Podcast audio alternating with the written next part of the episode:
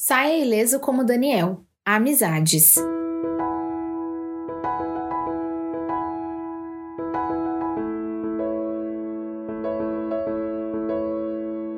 A amizade é uma das melhores coisas da vida. Ter relacionamentos profundos e de intimidade emocional com outras pessoas é um privilégio. Vamos ver como a importância da amizade é revelada no livro de Daniel? Daniel tinha bons amigos. Sadraque, Mesaque e Abdinego estiveram ao lado de Daniel em muitos momentos importantes de sua vida. A Bíblia fala que em muitas ocasiões eles estavam juntos e se apoiavam em oração. Além disso, Daniel indicou os amigos para serem administradores da Babilônia, o que demonstra grande confiança e afeto. Essa é mais uma lição que podemos tirar da vida de Daniel. Cerque-se de bons amigos. Em Provérbios, encontramos alguns conselhos sobre este tema. Aquele que anda com os sábios será cada vez mais sábio, mas o companheiro dos tolos acabará mal. Provérbios 13, 20. Esse versículo nos mostra como as pessoas com quem convivemos e consideramos nossos amigos nos influenciam.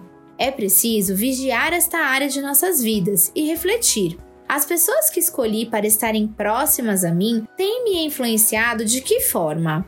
Estou mais perto de Deus ou minhas amizades têm me afastado dele? O amigo ama em todos os momentos e é um irmão na adversidade. Provérbios 17, 17. Como é agradável e reconfortante saber que, em meio às adversidades, podemos contar com amigos mais chegados que irmãos. Será que as pessoas que você tem valorizado e investido tempo estarão disponíveis para você em um momento de lutas ou provações? Melhor é a repreensão feita abertamente do que o amor oculto. Quem fere por amor mostra lealdade, mas o inimigo multiplica beijos. Provérbios 27, 5 e 6. Amigo de verdade te ajuda a levantar quando você cai ele tem a coragem necessária para te dizer coisas difíceis de ouvir, mas que te trarão crescimento espiritual. Vamos imaginar nosso relacionamento com Deus como um dia de verão com amigos para aproveitar a piscina. Se você quer aprender a nadar, é melhor que tenha amigos que sabem nadar ao seu redor.